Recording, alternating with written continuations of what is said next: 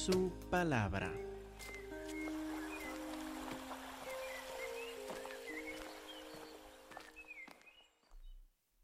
Estamos ahora en Job capítulo 3. Pues terminando capítulo 2, ya hemos visto la historia de Job, de los sufrimientos de él, también del poder de Dios y la soberanía de Dios en medio de estos sufrimientos. Y ahora en Job, al final de capítulo 2, en versículo 11, vienen unos amigos a visitarlo. Dice en Job 2, 11, y tres amigos de Job, Elifaz temanita, Bildad suita, Sofar namatita, luego que oyeron todo este mal que le había sobrevenido, vinieron cada uno de su lugar, porque habían convenido en venir juntos para condolerse de él y para consolarle, los cuales, alzando los ojos desde lejos, no lo conocieron y lloraron a gritos. Cada uno de ellos rasgó su manto, una muestra común de, llanto. Y los tres esparcieron polvo sobre sus cabezas hacia el cielo. Así se sentaron con él en tierra por siete días y siete noches. Y ninguno le hablaba palabra, porque veían, porque, porque veían que su dolor era muy grande estos amigos para apoyar y acompañar a su, a su amigo, a Job, llegan ahí callados a sentarse con él siete días enteros, sin decir palabras, simplemente lamentando en silencio al lado de él todo lo que le había pasado. Por fin, Job rompe el silencio en capítulo 3. Después de esto abrió Job su boca y maldijo su día, quiere decir su día de nacimiento. Exclamó Job y dijo, perezca el día en que yo nací, la noche en que se dijo, varón es concebido. Sea aquel día sombrío, no cuide de él Dios desde arriba, ni claridad sobre él resplandezca afenlo tinieblas y sombra de muerte, repose sobre el nublado, que lo haga horrible como día caliginoso. Ocupe aquella noche la oscuridad, no sea contada entre los días del año, ni venga en el número de los meses. Luego en versículo 11, ¿por qué no morí yo en la matriz? O expiré al salir del vientre ¿por qué me recibieron las rodillas? ¿Y a qué los pechos para que mamara? Pues ahora estaría yo muerto y reposaría, dormiría y entonces tendría descanso. Y nos preguntamos, pues esto sí es fuerte. No solo es que él dice que tengo deseo de morir, dice, ojalá que nunca hubiera vivido aún que este tormento, esta tortura, no valía la pena aún de todos los años de bendición que él había tenido hasta este punto. Y nos preguntamos, ¿qué le pasó a Job? Esto nos suena como el mismo hombre de capítulo 1, ahí en versículo 20 o 21, que dice, desnudo salí del vientre de mi madre Desnudo volveré allá, Jehová dio, Jehová quitó, sea el nombre de Jehová bendito. No parece el mismo que en 2.10 dijo a su esposa cuando dijo, maldice a Dios y muérete, ¿cómo suele, ¿cómo suele hablar cualquiera de las mujeres fatuas? Has hablado. ¿Y qué? ¿Recibiremos de Dios el bien y el mal no lo recibiremos? ¿Cómo es que un capítulo después parece que topamos con otra persona? Una persona distinta que hasta dice, ojalá que nunca, hubiera vivido yo. Una parte que tal vez nos ayuda a comprender un poco, que no nos dice aquí es cuánto tiempo pasó en este sufrimiento.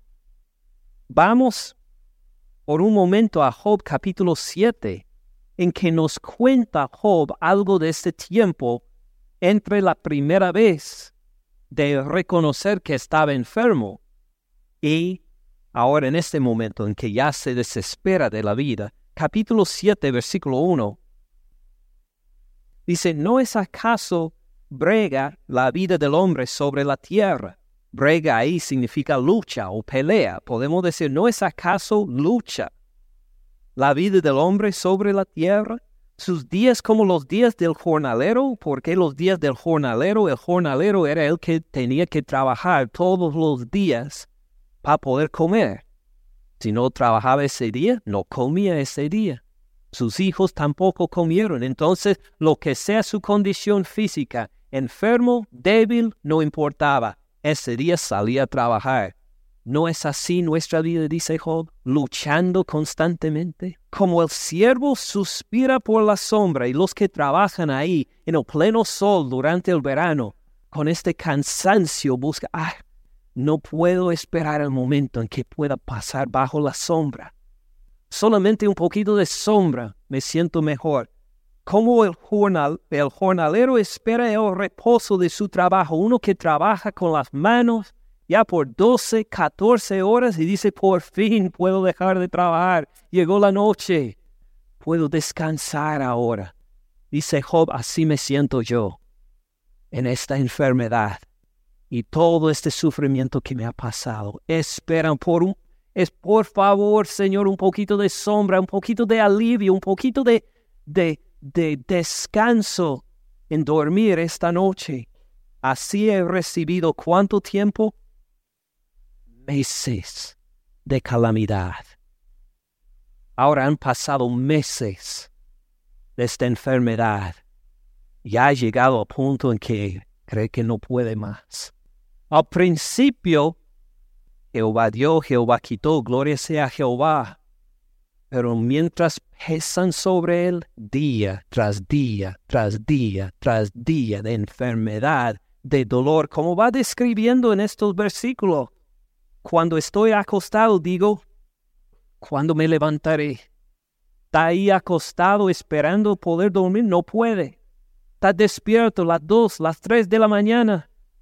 ¿Cuándo voy a poder levantarme? Porque no me sirve estar acostado aquí.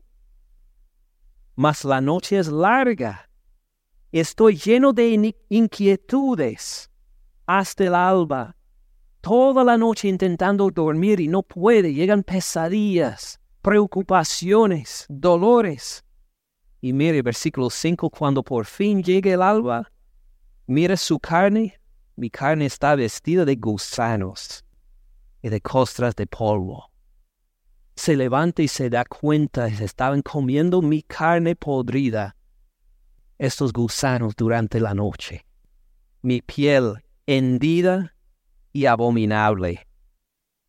Mis días fueron más veloces que la lanzadera del tejador, fenecieron sin esperanza, se encuentra en este dolor continuo y no ve ninguna vida. Así es, anhelando algo de descanso, de sombra. Por eso, llegando a capítulo 3, parece que encontramos a otro Job, desesperado ya, Ojalá que nunca hubiera vivido. Antes de hablar más de Job, otra persona, uno de sus amigos, notó también esta diferencia. Escuchó capítulo 3, lo que dijo Job y Elifaz. Dijo, pues, tengo que hablar. Ya tantos días en el silencio. Y ahora Job por fin habla. Pero tengo que responderle. Ahora, este Elifaz de los tres amigos es el más educado, el más inteligente de los tres, el más culto.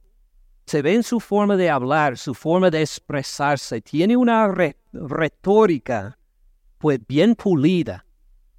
Sabe cómo presentar las cosas. Y dice ahí en versículos 3 a 5, empezando en versículo 1. Entonces respondió Elifaz temanita, dijo, si, probar, si probara, Si probáramos hablarte, te será molesto. Pero ¿quién podrá detener las palabras? He aquí tú enseñabas a muchos. Fortalecías las manos débiles, al que tropezaba enderezaban tus palabras, y esforzabas las rodillas que, decaían, mas ahora que el mal ha venido sobre ti, te desalientas. Y cuando has llegado hasta ti, te turbas. Ahora vamos a decir más de estos versículos luego en el sermón, pero por ahora queremos notar que él vio el cambio en Job y se preocupa. Este no es el mismo Job de antes y me toca decirle algo, algo para animarle. Note en versículo 6 cómo llega directamente al tema central de este libro, al temor de Dios. No es tu temor a Dios tu confianza. Empieza a preguntarse, Job, ¿abandonaste tu temor a Dios? Te escucho ahí en lo que llamamos nosotros capítulo 3 y me preocupo por tu caminar espiritual. ¿De veras sigues en temor a Dios? ¿No es tu esperanza la integridad de tus caminos? ¿Te acuerdas que hay que andar según Jehová Dios? Y luego nos da una descripción de este temor de Dios, en que hay muchas referencias bíblicas. Como vamos a ver, este Elifaz predica o anima a su amigo Job en mucho, de acuerdo con la Biblia. Lea, por ejemplo, versículos 7 y 8. Recapacita ahora, piénsalo bien, Job. ¿Qué inocente se ha perdido? ¿En dónde han destruido los rectos? Como yo he visto, los que harán iniquidad y siembran injuria, la ciegan. De acuerdo con Proverbios 22.8, mírenlo. Después de Job, los Salmos, después de Salmos, Proverbios. Proverbios 22.8 y puede tener la mano ahí mirando en Job en 4, 4.8. Como yo he visto los que harán iniquidad y siembran injuria, la ciegan. Proverbios 22.8. El que siembra iniquidad, iniquidad segará. La vara de su insolencia se quebrará, casi, casi igual. No solo esto, sino Gálatas 6 comparte de la mano en Job 4. Miren Gálatas capítulo 6, 7 a 9. No se engañen, Dios no puede ser burlado, pues todo lo que el hombre siembra, esto también segará, porque el que siembra para su carne, de la carne segará corrupción, mas el que siembra para el espíritu, del espíritu segará vida eterna. Pues bien parecido a lo que dijo Elifaz aquí en 4.8, añadiendo la parte del espíritu, pero igual de idea. O encontramos en Job 4, 9 a 11, hablando de los malos, perecen por el aliento de Dios. Por el soplo de su ira son consumidos los rugidos del león y los bramidos del rugiente. Los dientes de los leoncillos son quebrantados el león viejo perece por falta de presa. Los hijos de la leona se dispersan. Dice, ahí los malos son como leones. Leones que son quebrantados, que tienen sus dientes quebrantados y ya no tienen que dar de comer a sus hijos. Así son los malos. De acuerdo con Salmos 58. Mire en Salmos 58 versículos 6 y 7, una parte de una oración de David a Jehová Dios. Dice, oh Dios, quiebra sus dientes en sus bocas. Quiebra, oh Jehová, las muelas de los leoncillos. Sean disipados como aguas que corren. Cuando disparen sus saetas, sean hechas pedazos. Dice que así sean los malos, como los que tienen las dientes quebrantados y que sus hijos que dependen de ellos que sean dispersos, igual como Elifaz predica en capítulo 4. Miren bien lo que Elifaz dice en Job capítulo 5, versículos 8 y 9. Hablando a Job de la situación en que se encuentra en Job 5.8, dice, ciertamente yo buscaría a Dios y encomendaría a Él mi causa. ¿Hay algo malo en esto? No, es exactamente lo que le debe decir. Job, busca a Dios. Encomienda a Él tu causa, el cual hace cosas grandes inescrutables, maravillas sin número. Estamos 100% de acuerdo con Elifaz en estos versículos. Sí, Job, encomienda tu causa a Él. Así nosotros animaríamos a nuestros amigos en sufrimiento. Busca a Dios. Mire bien versículo 10 a 13. Hablando de Dios, Elifaz dice que da la lluvia sobre la faz de la tierra. Envía las aguas sobre los campos. Esto dije en la oración para empezar el sermón. Fíjese. Estoy de acuerdo con Elifaz. Así hace Dios. Que pone a los humildes en altura y a los enlutados levanta a seguridad. ¡Qué bello! Los que están tristes, los humildes, los pobres, Él los levanta. Los enlutados, los que están tristes porque les pasó una tragedia, Dios los consuela. Estamos completamente de acuerdo con Elifaz. Mire bien versículo 12 y 13, que frustra los pensamientos de los astutos, para que sus manos no hagan nada que prende a los sabios ducia de ellos y frustra los designios de los perversos. Mientras Dios levanta al humilde al pobre, el que es astuto, que quiere engañar a otro, que quiere oprimir a los otros, Dios les haga caer en su propia astucia. Dios les hace caer en su propia sabiduría, entre comillas. Fíjese, lean ahí 1 Corintios 3:19. Dice, porque la sabiduría de este mundo es insensatez para con Dios. Pues escrito está, Él prende a los sabios en la astucia de ellos. ¿De dónde viene esto? De Elifaz, en capítulo 5. Es decir, el apóstol Pablo mismo hablando de cómo la sabiduría de este mundo no se compara con la sabiduría de Dios, que Dios toma la sabiduría mundana y hasta hace caer los supuestos sabios en lo mismo. Pablo, pensando en el Antiguo Testamento, ¿dónde se habla de esto? Ah, sí, en el libro de Job.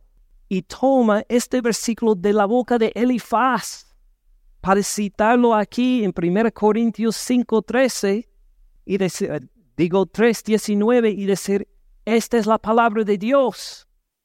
Así funciona Dios, así obra Dios de acuerdo con lo que Elifaz dice aquí en capítulo 5.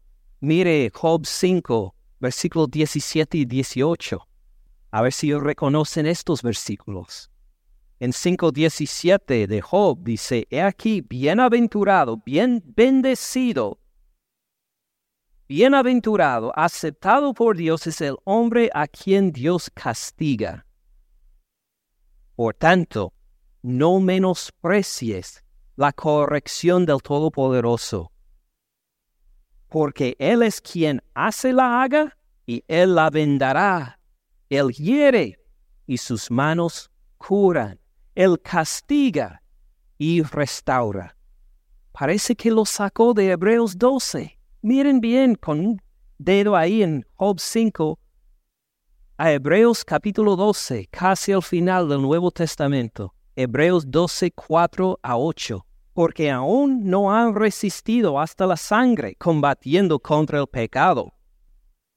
Y han ya olvidado la exhortación que como a hijos se les dirige, diciendo, Hijo mío, no menosprecies la disciplina del Señor ni desmayes cuando eres reprendido por él, porque el Señor al que ama, disciplina y azota a todo el que recibe por hijo. Si soportan la disciplina, Dios los trata como a hijos. Porque ¿qué hijo es aquel a quien el Padre no disciplina? Pero si se les deja sin disciplina de la cual todos han sido participantes, entonces son bastardos, no hijos. Miren versículo 10, y aquellos, ciertamente hablando de nuestros padres terrenales, ciertamente por pocos días nos disciplinaron como a ellos les parecía. Pero este, hablando de Dios, para lo que nos es provechoso, para que participemos de su santidad. Job, versículo 11, es verdad, Job, que ninguna disciplina o presente parece ser causa de gozo, sino de tristeza. Pero después da fruto apacible de justicia a los que en ella han sido ejercitados. Por lo cual, Job, levántate, las manos caídas y las rodillas paralizadas, a sendas derechas para tus pies, Job, para que lo cojo no se salga del camino, sino que sea sanado. Volviendo a Job capítulo 5, mire cómo termina Elifaz. En capítulo 5, versículo 24, animándole a buscar a Dios. 5.24 dice, sabrás que hay paz en tu tienda. Visitarás tu morada y nada te faltará.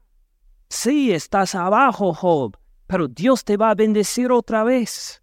Asimismo echarás de ver que tu, descendencia es mucha, y tu prole como la hierba de la tierra. Perdiste a tus hijos, Job, sabemos, pero Dios te va a dar más. Vendrás en la vejez a la sepultura. Como la gavilla de trigo que se recoge a su tiempo, vas a llegar al final de tus años, en larga edad, pero de una vida llena de bendiciones y de gozo y de paz. He aquí lo que hemos inquirido, lo cual es así. Óyenlo, conócelo tú para tu provecho. Llegamos a ver una presentación excelente en muchos puntos, basado en la palabra de Dios. Hasta el apóstol Pablo toma de estas palabras para contarnos de los atributos de Dios impresionante. En realidad, todo su argumento aquí de Elifaz, menos en un punto. Volviendo un momento rápido a Hebreos 12, esto lo puede aclarar. Volviendo a Hebreos 12, versículo 4, todo esto de la disciplina de parte de Dios que nos cuenta, fíjese ahí en 12, versículo 4, porque aún no han resistido hasta la sangre combatiendo contra el pecado. ¿Job ha pecado para recibir ese castigo? No. la predicación de Elifaz fue excelente. En muchas partes de acuerdo de la Biblia. Ejemplar en algunos puntos. Pero había un problemita ahí con su argumento. Job no había pecado. No es cuestión de arrepentimiento lo que le pasa a Job. Y ahí empezamos a ver uno de los problemas con la teología de Elifaz. Va bien según la Biblia en muchos puntos, pero la teología de Elifaz, la forma de pensar de Elifaz de Dios, solo ve una razón por el sufrimiento que es uno ha pecado. Si uno sufre, pues es porque ha pecado. Y al arrepentirse, Dios va a quitar el sufrimiento. Y según Elifaz, esta es la única razón para el sufrimiento. Dios te está castigando por el pecado o quiere llamarte la atención para que te arrepientes. Y ya no puede concebir, no tiene entrar, no tiene espacio en la teología de Elifaz la idea de que uno puede sufrir sin ninguna relación a su vida moral. Uno puede sufrir, pero sin ningún pecado que lo había causado, como en el caso de Job. No ve él ninguna razón más por el sufrimiento, sino por el propio pecado de uno. Y al ver Job obviamente sufriendo, pues obviamente pecó. Lindo discurso, pero inútil. En el caso de Job, pues nosotros conocemos a gente así. ¿Gente todavía existe que cree esto? Pues sí, desafortunadamente. Pienso en una vez que una señora vino a visitarnos de otra iglesia, pasó un domingo con nosotros hace muchos años y le conversé con ella después y me dijo, pastor, es verdad que si a uno se le muere su hijo, es porque ha hecho un pecado horrible, ¿verdad? Es verdad que si uno le ha perdido su hijo es porque ha cometido un pecado grave y Dios le está castigando, ¿verdad? Y dije, pues no. Piensa en el caso de Job. Job en un día perdió a sus diez hijos. ¿Pero él había pecado? No. Le pregunté, pero ¿cómo tienes esta idea de que si a uno se le muere el hijo es por causa de un pecado que había cometido? Me dijo, así nos enseña nuestra iglesia el pastor y los líderes de la iglesia. ¿No han leído el libro de Job? No sé, pero así nos enseñan. Y pensé, pues ¿cómo se llamará ese pastor? Elifaz, tal vez. Pastor Elifaz de tal y tal iglesia. Sí, hay gente hoy que cree eso. Que si le pasa mal, es por algún pecado en tu vida. Y pues si algún sufrimiento, alguna tragedia, si el Señor no lo sana a usted de su enfermedad, es porque tiene un pecado escondido en su vida. O no tienes fe suficiente, sin considerar el caso como de Job, entre muchos otros en la Biblia, sino en la vida diaria. ¡Qué cruel! Esta clase de teología. Si algo malo le pasa, es tu culpa. Tú has hecho algo, Dios te está castigando. Así es la teología de Elifaz. Job, Dios te está castigando. Obviamente has hecho algo mal. Pero antes de criticar a otros, ¿no puede ser que a veces todos nosotros pensamos así? Piénselo bien. Si alguna vez en su vida ha conocido el caso de alguien que ha pasado por mucho sufrimiento, que le pide una y otra y otra vez ayuda financiera de la gente porque anda en la pobreza fuerte. Nunca le ha llegado el corazón, este solo quiere aprovechar. Ah, le pasa una situación difícil, ah, seguramente hace algo mal, nos está engañando, o puede ser por una enfermedad alguien está en dolor y va a los médicos, un médico tras otro, tras otro, y todos los médicos dicen, no encuentro nada, no encuentro nada, no, no, no, a otro especialista, no encontramos nada de mal con él. ¿No le ha llegado alguna vez una voz interior que dice, ah, te está engañando? No tiene nada. Solamente no quiere trabajar, solamente no quiere asistir a la escuela no, no será verdad esto. La voz de Elifaz. Algo anda mal en esta persona. Y mientras pasa una, esta enfermedad larga, mm, Dios le está castigando. No sé si la ha pasado a ver las colonias grandes, pobres, en alguna ciudad.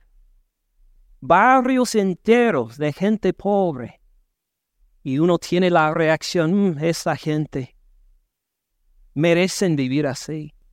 Esta gente que no toma las oportunidades que tienen para mejorarse, solo quieren aprovechar, solo quieren andar en fiesta y pues, no, esta gente son pobres porque merecen ser pobres, así han actuado, ellos lo merecen. ¿Se ha sentido alguna vez ese rechazo a la persona o por la pobreza continua o por la enfermedad que no se puede identificar, pero tampoco se puede salir de la misma. O de ver a alguien en necesidad de por mucho tiempo, ¿no se le ha ocurrido alguna vez? Ellos mismos tienen la culpa. ellos son menos que yo, por lo menos no tengo yo que sufrir así como esta persona. ¿Esto le ha sentido alguna vez? Hay algo de la voz en Elifaz, en todos nosotros creo, que puede llegar a ver a una persona en necesidad a largo plazo, como en el caso de Job que sufre de por meses o de por años y empezar a decir, esta persona no me está diciendo la verdad. ¿Dónde encontramos el Señor en esto? Primero vamos a ver por qué piensa Elifaz así. Hay algo ahí en lo que dice Elifaz que nos cuenta por qué escucha el sufrimiento de Job, pero piensa, es que eres castigado por tu pecado, arrepiéntete hay algo ahí de su visión de Dios que no concuerda con la Biblia. Pues creo que hay por lo menos algunas cosas. Vamos a ver uno en capítulo 4, versículo 17. Elifaz habla de este sueño que tuvo. Ustedes lo vieron en la escuela dominical en detalle. De este sueño en que le llegó un fantasma que le declaró algunas cosas sobre Dios. Y Elifaz dice, pues lo que declaró este fantasma en mi sueño es la verdad sobre Dios. Y ahí le informa a Job en 4.17.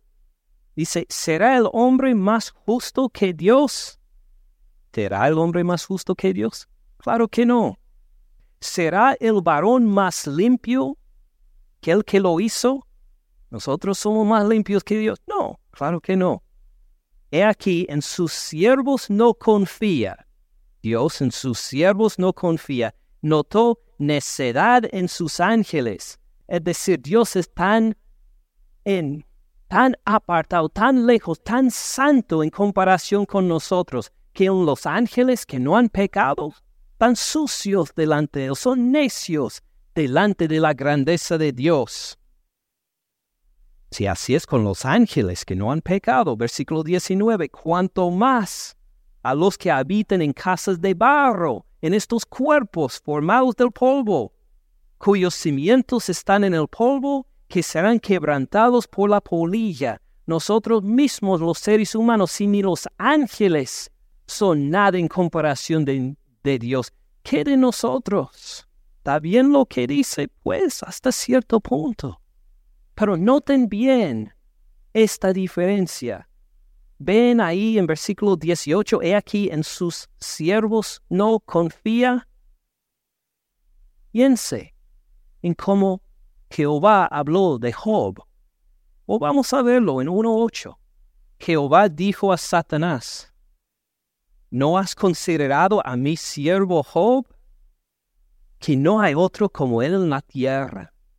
Varón perfecto y recto, temeroso de Dios y apartado de mal se goza Jehová Dios en su siervo Job. Y así le llama mi siervo Job. Parece que Elifaz no capta este aspecto de la relación con Dios. Sí, lo ve como Dios santo, encima de toda la creación, exaltado sobre la creación, maravilloso. Amén y gloria a Dios. Pero ahí perdió la vista a la compasión de Dios también. Y Jehová Dios también es compasivo a nosotros los seres humanos a tal punto que celebra el hecho de que su siervo Job es varón temeroso y anda con él. Entiende la santidad de Dios, Elifaz, pero no entiende su compasión con la gente. Ahora, por eso creo que Elifaz entonces veo relacionarse con Dios de forma mecanista. Yo me porto bien, Él me bendice, él me bendice. Me porto mal, me castiga. Y así es toda mi relación con Dios. Sin entender el gozo y la compasión de una relación personal con Dios. Por eso si me sigue. Ahora regresamos a estos versículos en capítulo 4 que les mencioné antes. Versículos 3, 4 y 5. viendo esta falta de falta de reconocimiento de la compasión de Dios. Mire qué dice en estos versículos 4, versículo 3. He aquí tú enseñabas a muchos, fortalecías las manos débiles, al que tropezaba, enderezaba tus, tus palabras y esforzabas las rodillas que decaían. Mas ahora Ahora que el mal ha venido sobre ti, te desalientas. Cuando ha llegado hasta ti, te turbas. Job, cobarde. Job, dice Elifaz, eres cobarde. Ya no eres como antes. Mire, si tú encontrabas antes a alguien en tu situación, le habría fortalecido. Ahora te estás llorando ahí, llorón, quejándose. Ah, ojalá que nunca hubiera vivido. ¿Por qué responde Elifaz con palabras fuertes? Le falta la compasión. Su religión es más un negocio mecanista.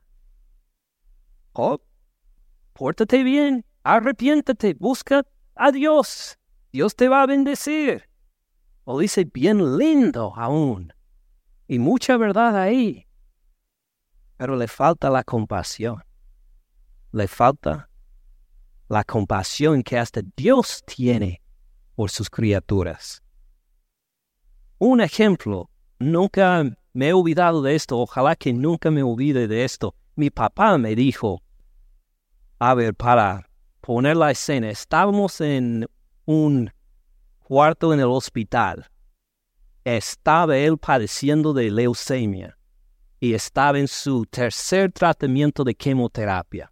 Eh, cada tratamiento, por cada tratamiento tuvo que durar mínimo dos meses en el hospital porque le bajaba tanto la salud, no podía permitir que él saliera de este cuarto porque podría llegar una infección a matarlo. Me explicó el dolor que él sentía por estos tratamientos de quimioterapia y me dio escalofrío. Ni puedo repetir lo que me dijo del dolor que se sentía él. Y esto era ya de tercera vez en dos años que pasaba por lo mismo. Él estaba ahí en la cama hablándome y yo en ese entonces, unos 22 años de edad, tenía mucho que aprender de la vida. Y, pero me confesó algo bien lindo. Me dijo, ¿te acuerdas cuando tu abuelo, papá de él, cuando él tenía cáncer? Dije, sí, me acuerdo. Cuando tenía unos 5 o 6 años de edad, a mi abuelo tenía cáncer de, de la laringe y le tuvieron que quitar la laringe, las cuerdas vocales, y se quedó con solamente un hueco ahí, un, un hoyo en la garganta y no pudo hablar. Me acordé de esto teniendo cinco años de edad.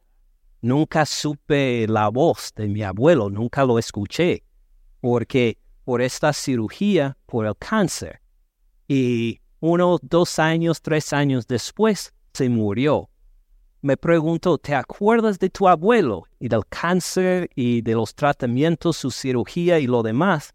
Dije, sí, me acuerdo. Dijo, también me acuerdo, era, uh, era unos 14 años antes. Dijo que yo también estaba en el hospital, al, en la cama donde estaba tu abuelo. Y él me dijo, no quiero vivir más ya estoy harto de la quimioterapia, estoy harto de, de lo que me va a pasar en esta cirugía, ya no quiero vivir, prefiero morir. Y mi papá pensó, qué raro. Dijo, mi abuelo era atleta, era boxeador profesional. Mi papá era atleta también, jugador de básquetbol universitario excepcional. Los dos eran atletas y vio a su papá ahí, un hombre fuerte.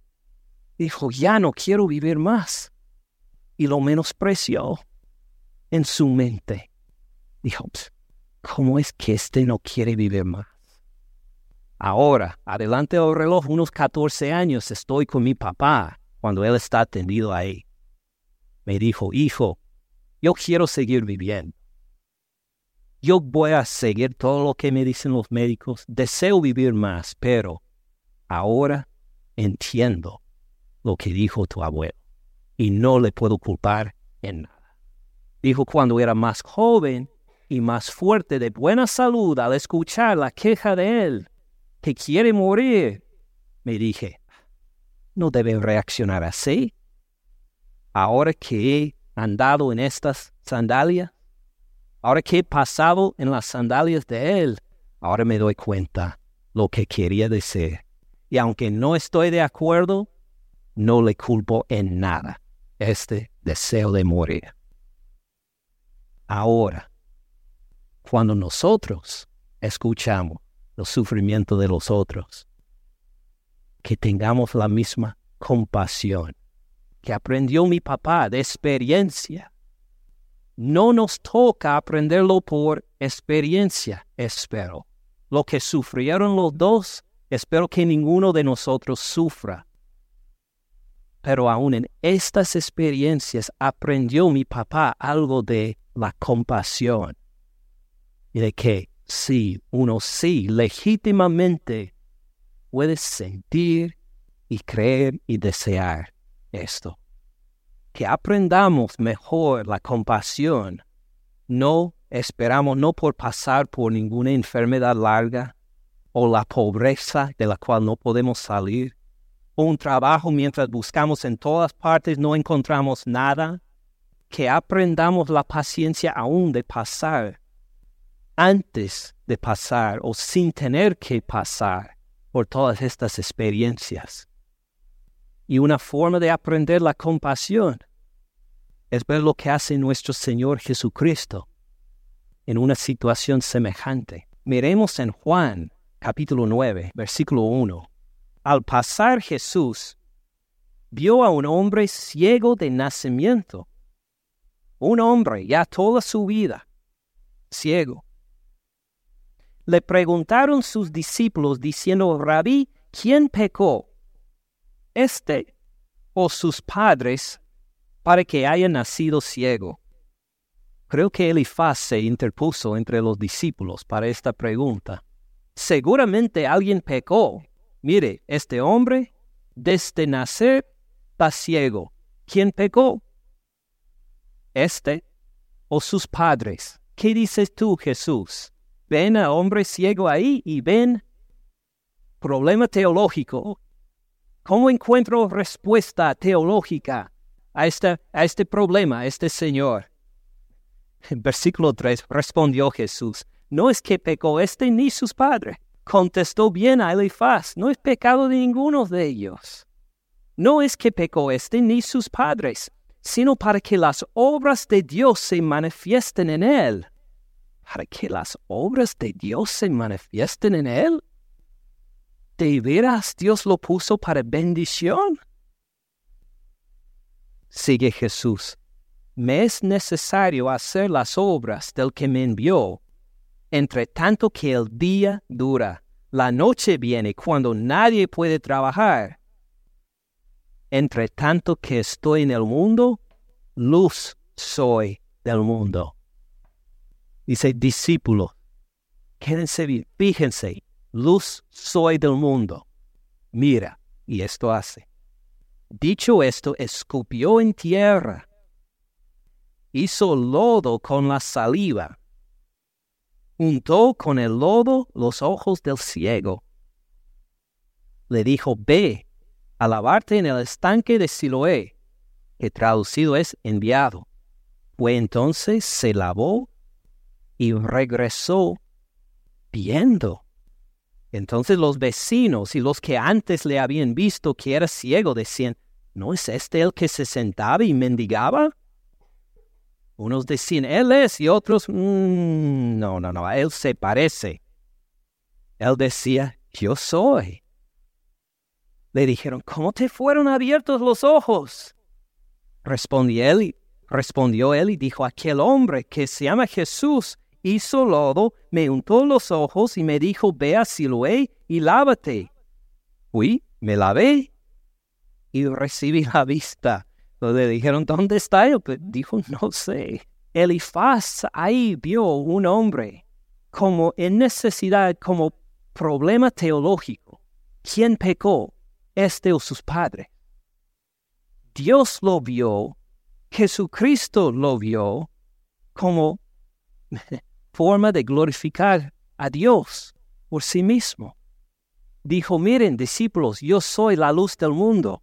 Les escupen hacia el lodo, luego al lavarse este hombre ve.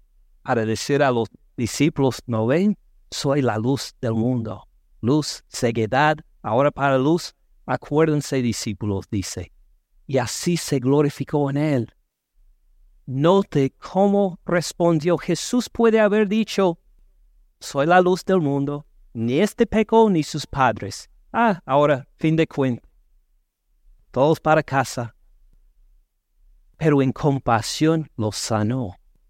Ahora, volviendo a Elifaz, y la voz de Elifaz que a veces escuchamos en nuestra conciencia, la voz de Elifaz que critica a los que sufren, que quiere juzgar a los que andan mucho tiempo sin trabajar, sin encontrar trabajo.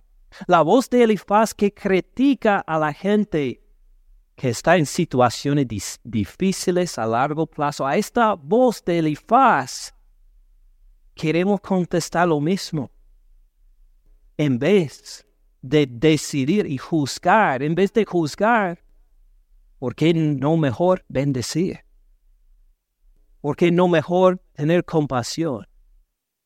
¿Por qué no mejor ayudarle, echarle la mano o hacer lo que podamos para trabajar con esta persona, aunque sea por largo plazo, para que se mejore su situación?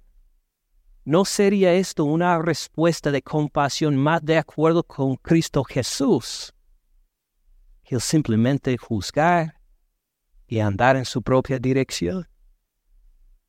Así contestamos la voz de Elifaz si aparece de vez en cuando en nosotros. En vez de criticar y juzgar, y llegar a bendecir y a ayudar. Pues gracias a Dios, Job no recibió los consejos de Elifaz. Vemos rápidamente para terminar en capítulo 6, versículo 28 a 30, dice a Elifaz y Bildad y Sofar, ahora pues si quieren, mírenme, vean si digo mentira delante de ustedes. Vuelven ahora y no hay iniquidad. Vuelven aún a considerar mi justicia en esto. ¿Hay iniquidad en mi lengua? ¿Acaso no puede mi paladar discernir las cosas inicuas? Lo que le contestó a Elifaz es, Elifaz, ¿qué he hecho para merecer este castigo? ¿Dónde está el pecado en mi vida que merece este castigo? Elifaz lo ha puesto muy simple, arrepiéntete, busca a Dios, pero arrepentirme de qué? ¿Qué he hecho? Y rechaza los consejos de Elifaz. Todavía hay mucho más de decir en cuanto a Job, en cuanto a su respuesta, nos quedan muchos capítulos más, pero por ahora algo por lo menos que agarramos de cuando encontramos a alguien a quien queremos juzgar o menospreciar por su sufrimiento, enfermedad o pobreza, de acordarnos a verlos con compasión. Mejor fallemos en demostrarle demasiada compasión que fallar en juzgar a uno como Job que sin pecado de él, ahora está en sufrimiento. Gracias por escuchar al pastor Ken en este mensaje.